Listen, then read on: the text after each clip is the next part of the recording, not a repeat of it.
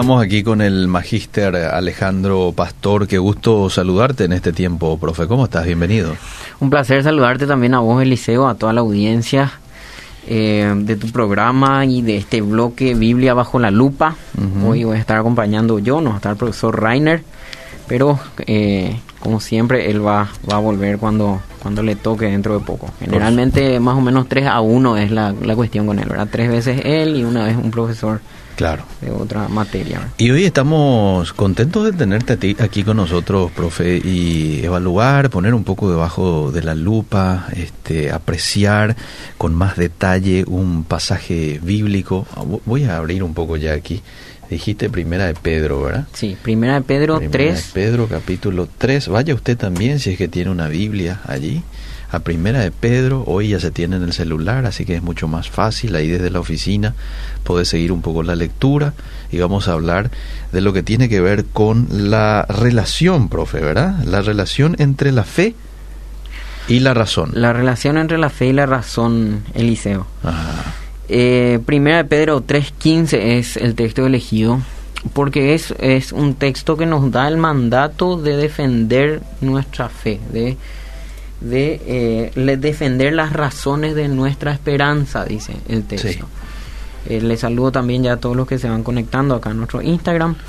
Y bueno, eh, vamos, a, vamos a empezar como siempre, me gusta a mí, hablando un poco del contexto de la carta. Sí. Luego ah, vamos a llegar al versículo y finalmente vamos a las implicaciones prácticas del tema que estamos hablando. ¿Está me bien? encanta, me encanta. Muy bien, Primera de Pedro. Primera de Pedro es una carta obviamente es- escrita por el apóstol, por el apóstol Pedro Sí. eh, hacia el año 64 más o menos eh, después de Cristo. Él estaba eh, en Roma cuando él escribió esta carta Ajá. y les escribe a los cristianos Sí.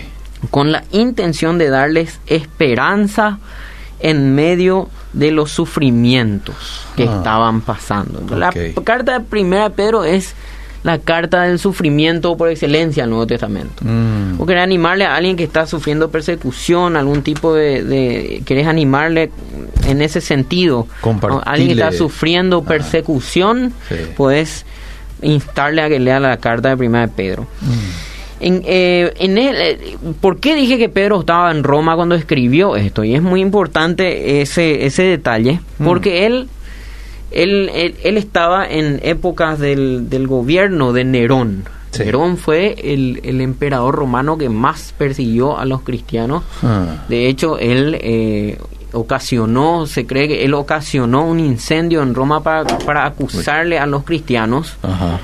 Eh, y se cree que él mismo lo ocasionó porque ninguna de sus propiedades se incendiaron, ¿verdad? Solamente eh, a- algunas partes y él les culpó a los cristianos, entonces empezó una eh, persecución oficial a los cristianos Sí. hacia justamente el 64-65 después de Cristo. Entonces, Pedro estaba en ese contexto cuando él, él escribió sus cartas, ¿verdad? Y entonces él escribe a los hermanos que están en, en Asia Menor y le dice, bueno, ¿saben qué? Eh, se vienen persecuciones para la iglesia. Mm. Se vienen persecuciones para la iglesia. Acá en Roma ya se respira aires de persecución. Sí. Así es que eh, yo les escribo para animarlos, para darles esperanza. Los creyentes eran objeto de sospecha y hostilidad por varias razones, Eliseo. Mm. Su negativa a participar en las costumbres que rodeaban eh, las, las estructuras gubernamentales romanas, por ejemplo, el, el circo romano, eh, todas esas fiestas paganas que habían, eh, que eran organizadas por el gobierno central, Sí. ellos no se no, no participaban de eso, ¿verdad? Ajá. Estaban en, en desacuerdo con muchas prácticas inmorales de aquel tiempo, que eran normales eh, qué sé yo, acceso a, la prostitución, a Mm. eh, estafas, cosas así. Eh, y sus frecuentes reuniones cerradas para celebrar eh, la cena del Señor. ¿verdad? Ellos, los cristianos en aquel tiempo eran acusados de ateos porque ellos eh, ellos no- ellos creían en un hombre, que decían que un hombre era su Dios, Jesucristo, ¿verdad? Mm. Entonces los romanos, le, estos son ateos, estos no tienen Dios, creen que un hombre es su Dios, ¿verdad? Mm. También eran, eran acusados eh, de eran acusados de incestuosos porque se llamaban hermanos unos a otros, pues.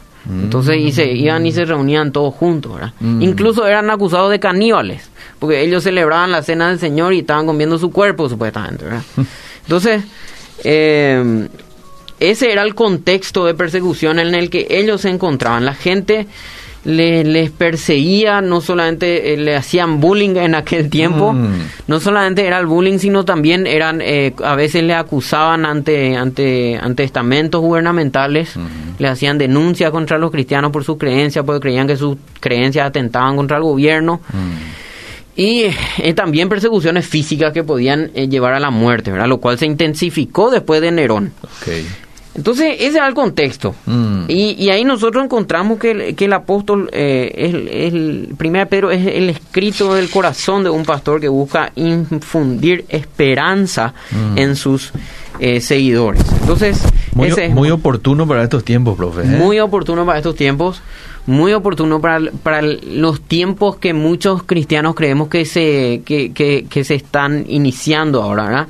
En estos tiempos de tanta dificultad a nivel mundial se, se está hablando de, de justamente lo que estábamos hablando de recién fuera de micrófonos, eh, de que ya se viene el fin del mundo, nuevo orden mundial, que Sí. la iglesia cada vez va a ser más perseguida, en Chile se incendia una iglesia, qué Sí. sé yo, muerte al nazareno, veros ahí por, una, por la pared de una iglesia.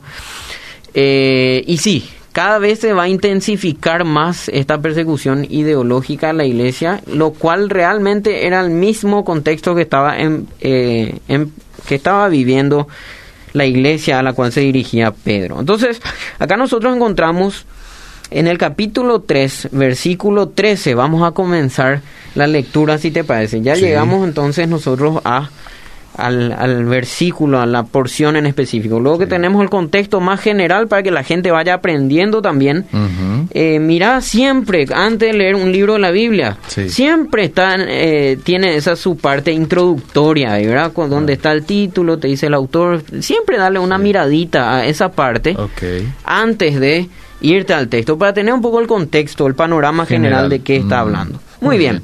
Vamos al, al versículo 13 que dice, no sé si lo querés leer Sí. vos, lo tenés ahí para leer. Lo leo. Ahora bien, ¿quién querrá hacerles daño si ustedes están deseosos de hacer el bien? ¿Sigo? Ujú. Sí, sí. ¿Hasta el qué versículo? Vamos hasta el 14.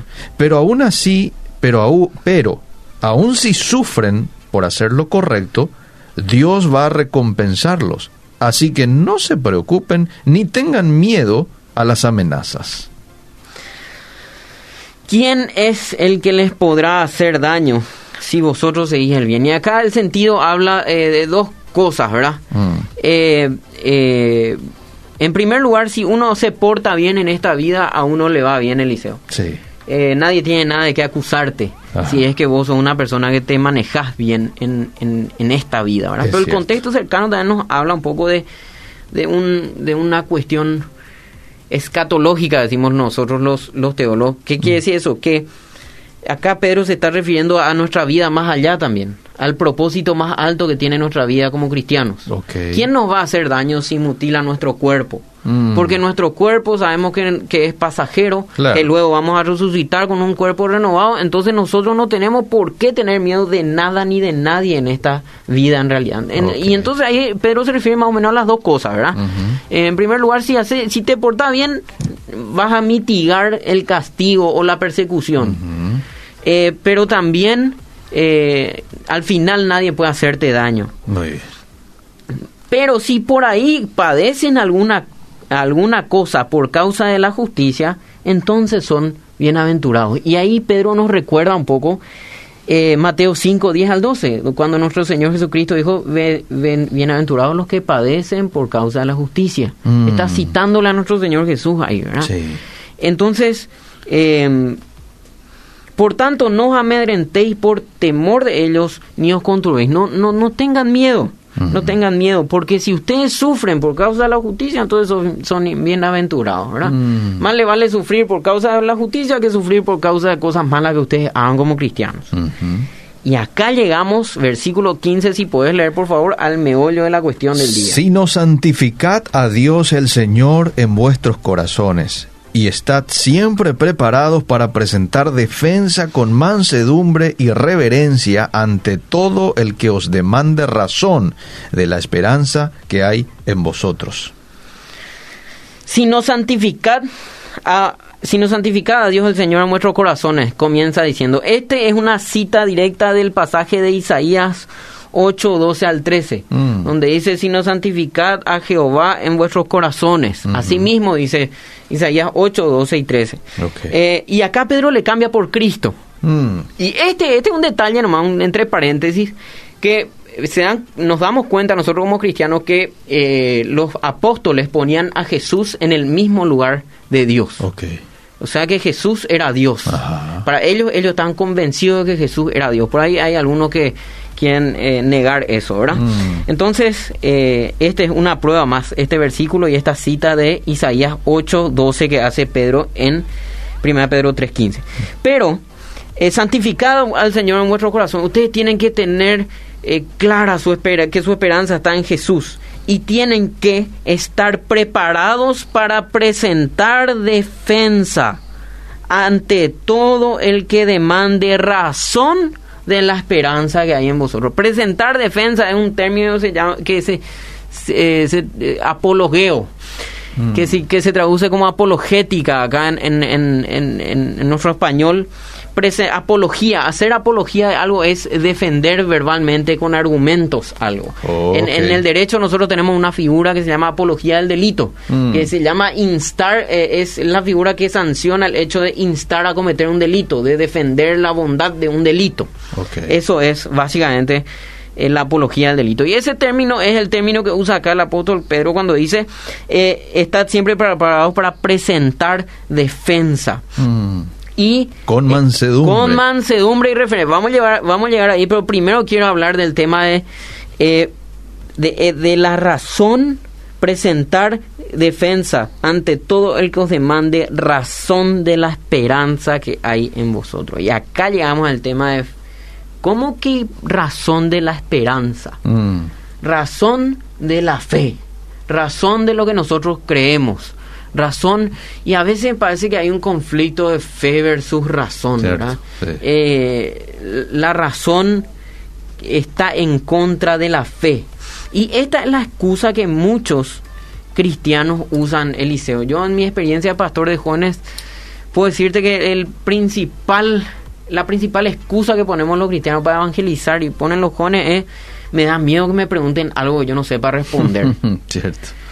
Entonces la pregunta, la respuesta que yo le doy a la gente es ¿por qué para lo que entonces no estudias? Ah. ¿verdad? Si a vos te preocupa realmente salvar la vida de la persona, que la persona conozca el mensaje tan lindo que vos estás teniendo, ¿por qué pico lo que entonces no, no, no estudias un poco, ¿verdad? Y no, presen- no, no presentas razones de la esperanza que hay en vos, ¿verdad? Ajá. Claro, porque ahí bueno, nosotros no estudiamos o decimos, no, lo que pasa es que yo, yo no creo luego por, yo no creo luego por mi razón, yo creo porque Dios tocó mi vida y Ah, qué sé yo, Por ¿verdad? fe nomás lo. Por fe nomás lo, ¿verdad? Sí. Y, y, y- y peor aún, hay líderes cristianos, pastores y que te dicen, no, vos tenés que creer nomás, ¿verdad? Mm. Para justificar muchas veces eh, su- sus pocas ganas de buscar respuestas, ¿verdad? Porque respuestas hay, hay respuestas contundentes, hay respuestas coherentes de que el Evangelio eh, es verdad, de que la- las afirmaciones bíblicas son reales. Entonces nosotros llegamos a,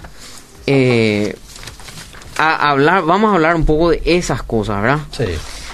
Obviamente, también antes de concluir quisiera decir que sí, con mansedumbre y reverencia. Siempre es importante que nosotros los cristianos, cuando nos pongamos a argumentar, a Sí. hacer defensa razonable de nuestra fe, Sí. Tengamos mansedumbre y reverencia, respeto por las personas. Sí, nosotros sí. no tenemos que olvidarnos cuál es nuestra intención cuando nosotros hablamos de la Biblia. Claro. Cuando nosotros nos, ponemos a hablar de la Biblia, nuestra intención no es ponernos a discutir. Claro. Nuestra intención es ganar a la persona. Nosotros no, no nos ponemos a, a discutir para ganar una discusión, para No, ganar un argumento. exacto. Nos ponemos a discutir para ganar una persona. Eh, no es ganar un debate, sino la persona. No es ganar un debate, sino a la persona. Entonces, y, y esa es la actitud del cristiano. Por eso justamente Pedro advierte un poco antes Ah. y dice, eh, si alguna cosa padecéis por causa de la justicia, bienaventurados sois, santifiquen al Señor en su corazón. Sí. Eh, y siempre con mansedumbre y reverencia, pero presenten razones de la esperanza que en vosotros. La fe y la razón no se contradicen, mi querido Mm. Eliseo. La relación entre fe y razón es más o menos la siguiente. Sí. Cuando vos te vas al banco a pedir un préstamo, Sí. el banco tiene fe de que vos le vas a pagar el liceo. Mm. pero no tiene fe de que vos le vas a, a- a pagar porque sí nomás. Claro. ¿Por qué tiene fe que vos le vas a pagar? Porque- Decimos, vos, ¿qué es lo que te pide un banco cuando te Porque hace le el- presentaste todos los papeleos que te pidieron antes, ¿verdad? Le diste tu número de cédula, Sí. le diste una copia de tu cédula, le pusiste tu firma, le firmaste pagaré por escrito, Sí. le diste la cédula de tu señora. Sí. Eh, Saben le cuánto sabe- ganás. Sabes cuándo ganás, dónde vivís. Toda tu vida le diste, Y ¿verdad? porque tienen un garante otra vez ahí que se pone como responsable en caso de... pone ahora un garante que se pone como responsable en caso de que vos no cumplas, ¿verdad? Y si tus documentos que vos presentás, si, ah, tiene un buen trabajo, ah, eh, todos esos argumentos son evidencia de que ellos, eh, que, de que vos vas a pagar.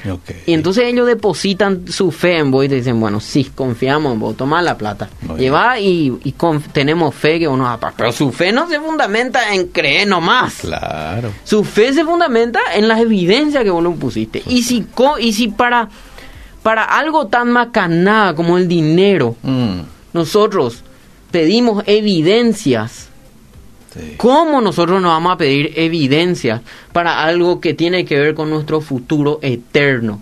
Cierto. Si alguien viene a mí, Eliseo, y me dice, Mm, ¿Sabes qué, Ale?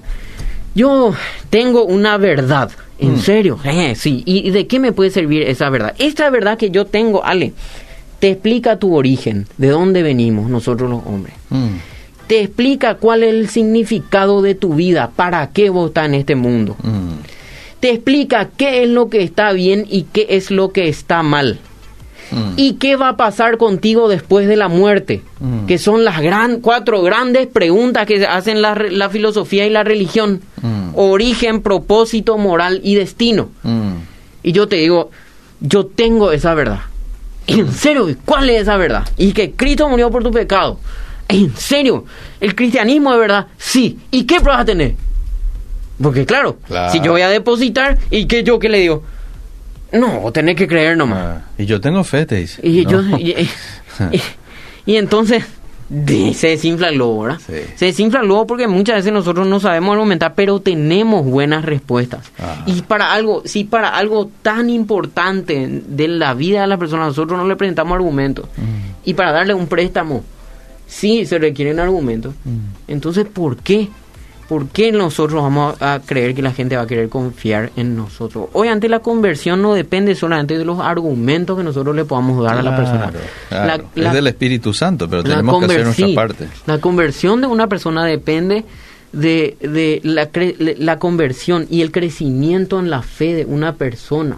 Eh. Dependen, creemos nosotros, de tres factores. Mm, El primer factor es un con- una experiencia personal de fe, Sí. una experiencia personal con el Espíritu Santo que te convence de tu pecado. sí. Pero el crecimiento en la fe también implica conocer, adentrarse en las en las escrituras y conocer y así tu fe va creciendo. Mientras más yo conozco, mientras más pruebas y argumentos yo junte para saber que mi fe es cierta, más seguro estoy. Mm. Es una cuestión lógica nomás. Sí, señor. Es un sentido común, que es el menos común de los sentidos muchas veces. Y, y otro, otro, ot- otro de los aspectos que nos ayuda a crecer en la fe, no menos importante, es la compañía de los, de los hermanos, la, la iglesia.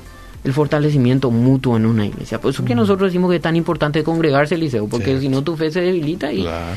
y bueno, entonces tenemos tres aspectos. El aspecto experiencial, Mm. el aspecto intelectual y el aspecto social para el crecimiento de la fe. Entonces, si nosotros no fomentamos el aspecto intelectual, es realmente eh, difícil Sí. que nosotros podamos seguir creciendo. Y más en este tiempo. ¿Por qué en este tiempo? Porque nosotros vivimos más que nunca en una época secular, Mm, relativista, pluralista. Mm. ¿Y qué es lo que eso significa? El secularismo es la, la separación entre la iglesia y el Estado. Ujú. Una, nosotros, Paraguay, es un Estado secular. sí.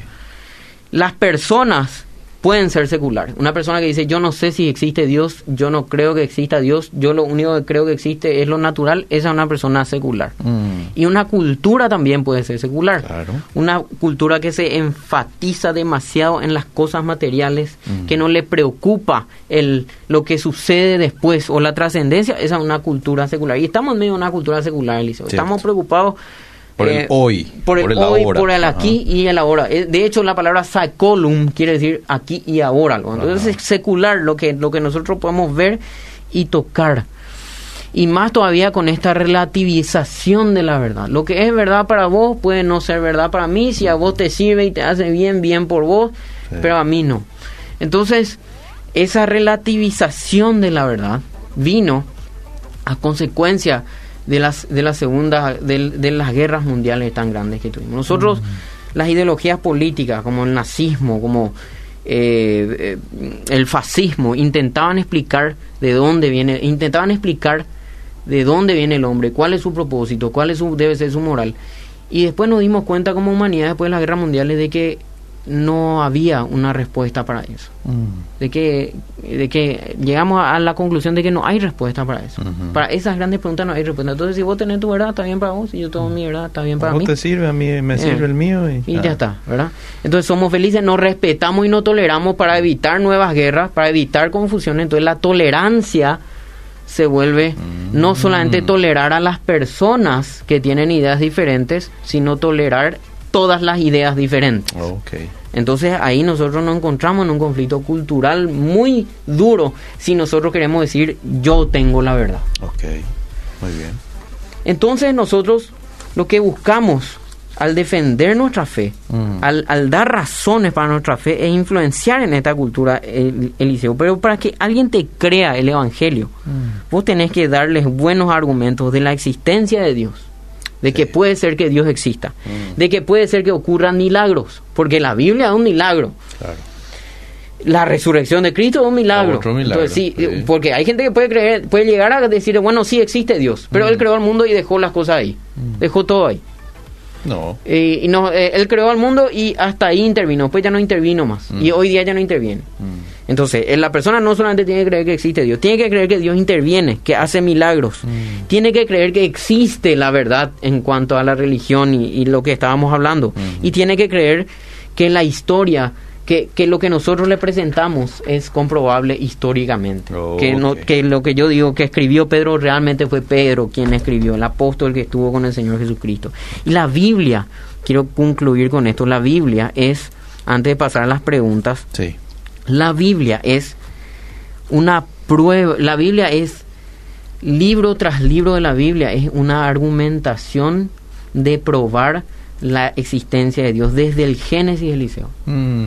la duda, la primera duda del Génesis, está en el capítulo 3, versículo 1, con que Dios os ha dicho, le dijo mm. la serpiente. Mm. Y esa es la primera duda que la serpiente instauró en el corazón del hombre.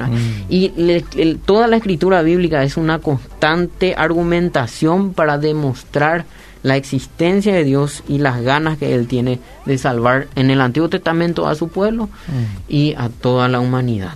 Entonces, Ahí nosotros encontramos a Moisés con sus grandes milagros, todos esos, eh, Elías con, con los Baales, todos esos son demostraciones, argumentos de que el Dios Jehová, Yahvé, es el más poderoso. Mm. Y en el Nuevo Testamento nosotros encontramos escritos como Lucas, los Evangelios, mm. son escritos eh, eh, pensados por sus autores para demostrar que Jesús era Dios. Si no, mm. vamos a fijarnos en Lucas 1, donde le dice, puesto que ya muchos han tratado de poner en orden la historia de las cosas que entre nosotros han sido ciertísimas, mm. tal como los enseñaron desde el principio, lo vieron los ojos y fueron ministros de la palabra, me ha parecido también a mí, después de haber investigado con diligencia todas las cosas desde su origen, escribírtelas por orden, oh excelentísimo Teófilo. Mm. Lucas 1.1, el Evangelio de Lucas, mm. para que conozcas bien la verdad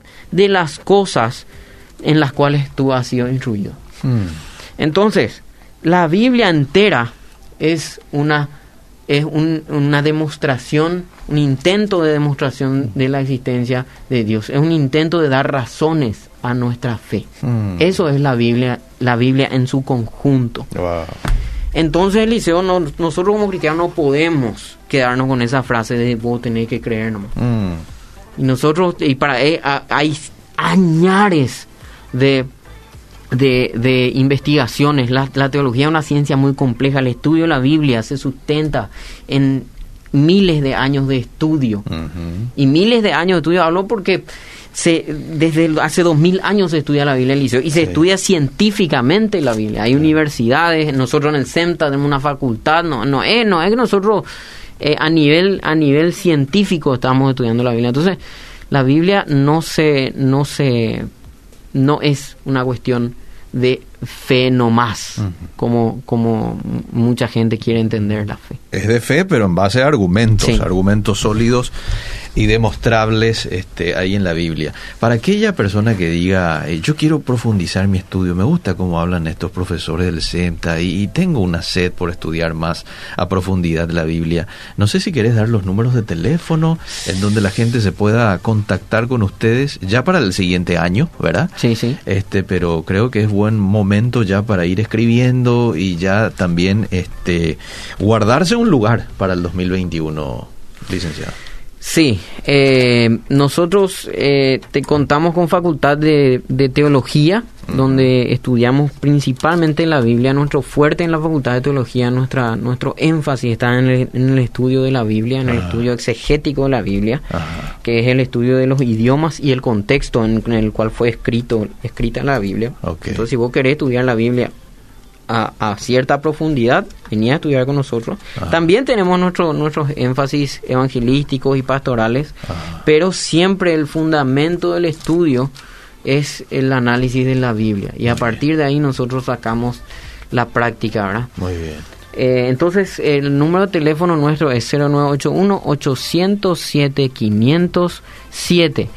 Ese es nuestro número de la recepción del CENTA 0981-807-507. Estamos con inscripciones abiertas para 2021 y ahí la gente me ha preguntado, ¿y va a ser presencial? ¿Va a ser virtual? Y la respuesta más esclarecedora que le podemos dar es las dos. Nosotros estamos preparados para los dos escenarios. Mm. Si va a haber clases presenciales, entonces vamos a abrir nuestras puertas si nos van a permitir. Y si no nos permiten, entonces vamos a abrir nuestras laptops para seguir estudiando. Quiero estudiar la Biblia, dice esta oyente, pero no terminé mi secundaria. ¿Se necesita eso? Eh, eh, no, no, necesariamente. Para estudiar en el CEMTA no. Eh, lo que no vas a poder recibir es la licenciatura. Pero para los que no han terminado su colegio, nosotros le, igual le incluimos en el programa de mm. licenciatura. Obviamente no van a poder recibir la titulación oficial del Estado porque no terminaron su colegio. Pero van a recibir el mismo programa, la misma educación, la misma enseñanza y nosotros le damos una especie eh, de título interno del CEMTA después cuando terminan. Ah, mira, interesante. se salvan de hacer la tesis también. bueno, hasta que termines. Después tenés que hacer. Bueno, ¿por qué los cursos de apologética y teología son tan eh, caros? Dice, así solo gente con dinero puede acceder a estas verdades. Yo tomo cursos gratuitos de otros países en otro idioma, dice este oyente. Bueno, nosotros eh, invertimos, eh, cierto, el estudio de la teología es costoso, eh, nosotros en el centro tenemos eh, no solamente la facultad de música, la facultad de teología, sino también la facultad de música del liceo. Somos un campo que tiene dos facultades que ofrecemos residencia, ofrecemos una biblioteca súper completa con 25 mil ejemplares. Eh, realmente el CEMTA, no, no es que quiera decir nada, pero la primera vez que yo llegué al CEMTA, yo dije, a la pinta, qué hermoso este lugar es. Mm. Es una infraestructura muy linda y todo tiene su costo. Claro. Em, pero eh, nosotros también queremos que la gente estudie. Nosotros ofrecemos becas del 50, del 90%. Ah, eh, realmente la mayoría de nuestra población estudiantil son gente que está becada en el CENTA. Mm. No hay prácticamente ningún estudiante en el CENTA que diga yo no tengo algún porcentaje de beca. Entonces, eh, así que, cierto, es costosa la educación teológica, pero no es imposible. Y mm. más, si para vos, oyente, es un llamado en tu vida, lo tomás como un llamado parte del Señor, eh, el Señor va a proveer, ¿verdad? Viste, aquí ya hay un testimonio. Yo estudié teología, tuve beca, yo no soy una persona adinerada y pude terminar. Es el caso, o sea, cuando te pones la pila y te vas y hablas y expones tu situación, estoy con deseo de estudiar, a ver qué se puede hacer, ¿verdad? ¿Les puedo regar las plantas? ¿Qué, qué puedo mm. hacer? Ahí mm. este, también se van a a abrir seguramente algunas puertas. Así que ánimo. Sí, sí, sí. Eh, continúo, les leo algunos mensajes más. Tenemos todavía unos dos a tres minutos. Ok, perfecto. Dice, además recibir por, por internet no te dan título, ni siquiera un certificado. Eh, nosotros sí. Eh, gracias a Dios el CONES, que es el ente rector de la educación universitaria en Paraguay, ah. eh, nos habilitó a todas las universidades la posibilidad de hacer clases virtuales y otorgar el mismo título que se otorga con clases presenciales. Mm. Así que mientras dure la pandemia, las clases virtuales tienen exactamente el mismo valor de titulación que las clases presenciales. Mm. Somos una familia y dimos nuestro paso de fe de ir a estudiar en el CENTA y Dios nos respaldó. Así que ánimo, dice esta otro oyente, ¿mira? Sí, vos sabés que ahí tenemos familias con hijos que viven dentro de nuestro campus. Muy interesante eso, ¿verdad? Eh, e, e incluso extranjeros que vienen de sus países lejanos. Vienen, tenemos ahí, ahora están viviendo en el campus un grupo de extranjeros, tenemos unos venezolanos, tenemos mexicanos, brasileros y como están todos acá atrapados en Paraguay por la pandemia. Sí entonces se, se juntan entre ellos para, para poder eh, así interactuar y eso, ¿verdad? Entonces, eh, sí, eh, las familias también hemos visto que Dios ha sido fiel con las familias dentro del campo. ¿Qué documentos tengo que presentar para estudiar? Y aquí en este número tiene que llamar. Ahí 0981 807 507, ¿sí? O un mensajito de WhatsApp, supongo que también es válido. Sí, sí, sí, WhatsApp también. Y, y ahí te van a indicar qué documentos. Bueno, a ver, te leo este último y estamos cerrando. ¿No era que Pedro nunca fue a Roma, profe? Así siempre escuché. No, no, no, no, sí, sí, eh, hacia el final de su vida, sí. Eh, Pedro probablemente estaba en Roma. ¿Por qué? Porque en el capítulo 4 él escribe, creo que en el capítulo 4 él habla de que yo les estoy escribiendo desde Babilonia. Ah. Y, ellos se referían a Babilonia como probablemente el imperio romano, ah. eh, como la ciudad de Roma en aquel tiempo. Él estuvo en la cárcel en Roma, ¿verdad? Eh, no sé si encarcelado en Roma, pero sí estuvo en Roma y ah, probablemente murió ahí también en la persecución, el apóstol Pedro. Bueno, bueno, dice, a ver, este último mensaje lo tenía por acá. Este último mensaje dice, hola, está espectacular programa y es verdad, es fácil decir tener fe cuando todo va bien, pero la fe tenemos que usar justamente cuando estamos pasando un poco con luchas, como por ejemplo yo ahora mismo estoy pasando con mi familia, dice este oyente. Bien. Sí, una de las cosas que a nosotros nos sostienen sí en tiempos de dificultad, en tiempos de, sufrimiento. Cuando nos, cuando viene un tiempo de dolor, Eliseo, lo primero que nosotros nos preguntamos es por qué Dios permite esto. Cierto, ¿por qué a mí? ¿Por qué si yo te sirvo, si yo esto? Y ciertamente en ese momento no es momento para educarle a las personas de por qué para Dios permite que suceda eso. Pero si la persona tiene una relación con Dios, si la persona tiene un conocimiento de Dios, si la persona estudió eh, sobre Dios y tiene una relación cercana con Dios, se va a dar cuenta en algún momento dentro de su dolor que Dios es soberano aún sobre el dolor y que Dios le acompaña aún en su dolor. Entonces esos conocimientos entran también a través del estudio y de la mente Eliseo, no es solamente a través de de experiencias que podamos pasar. Ahí está. Bueno, este, nos quedamos con ese desafío, estudiar la Biblia de manera sistemática, de manera como los profesionales del CEMTA aquí siempre nos están instando. Profe, gracias por el tiempo. Muchísimas gracias a ustedes, Eliseo. Un abrazo acá a Miki. A Miki. Y bueno, que gane la albirroja esta noche. por favor, por favor, tenemos que ganar. ¿eh? Bueno, gracias, seguimos.